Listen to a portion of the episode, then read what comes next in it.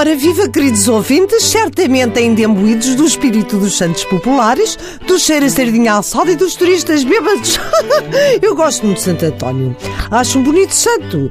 Eh, eu nunca vos contei, mas eu fui uma noiva de Santo António. Eh, não, calma, não daquelas que casam de borla, todas vestidas de igual, com o mesmo penteado e docos, e que depois dão na televisão. Mas casei no Santo António porque conheci o meu falecido nas marchas. Eu conto. Estava eu muito sossegada com a minha mãe e o meu pai a ver as marchas muito ano.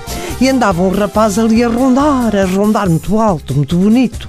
De repente apanhou os meus pais de costas e, muito educado, olha para mim e disse-me: Já marchavas?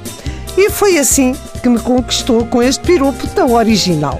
Casámos um ano mais tarde, namorávamos à janela, eu à janela, ele na rua, mas tive que desistir porque, de tanto estar à janela, fiz uma tendinite nos cotovelos. Ele foi lá à casa, pediu a minha mão ao meu pai, o meu pai que sim, porque ele era da Marinha, tinha algum de seu, marca-se o casório para junho. Até aqui corre tudo muito bem. Meu vestido era lindo. Era parecido com o da Meghan Merkel, mas feito pela dona Conceição Modista, com ateliê em Campo de Ourique. Eu, claro que fui virgem para o casamento, até porque a janela não estava jeito nenhum.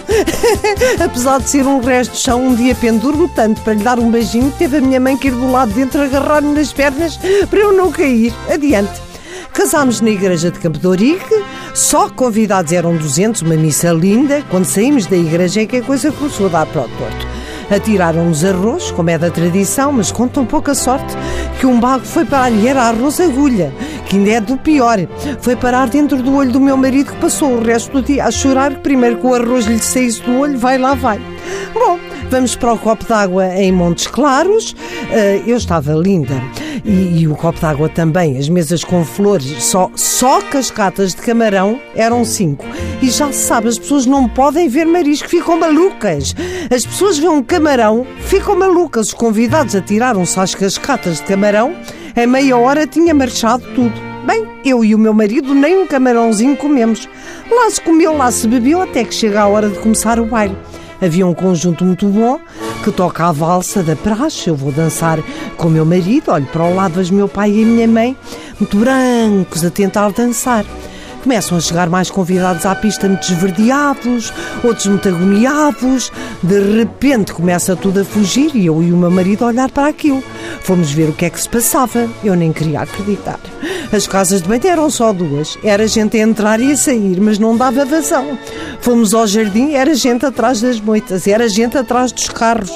Um cheiro que não se aguentava.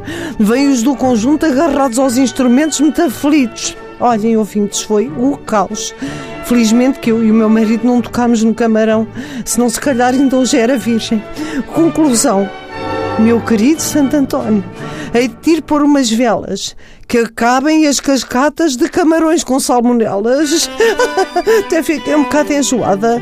Oh Miguel, eh, por acaso aí no armário do Messicles não está aquela garrafa de. Não sei se é Drambuie, se é, se é Bales, mas olha um ao outro para me tirar o enjoo. Está bem, filho. O cheiro, vocês não imaginam o cheiro. Assim acabou o meu casamento.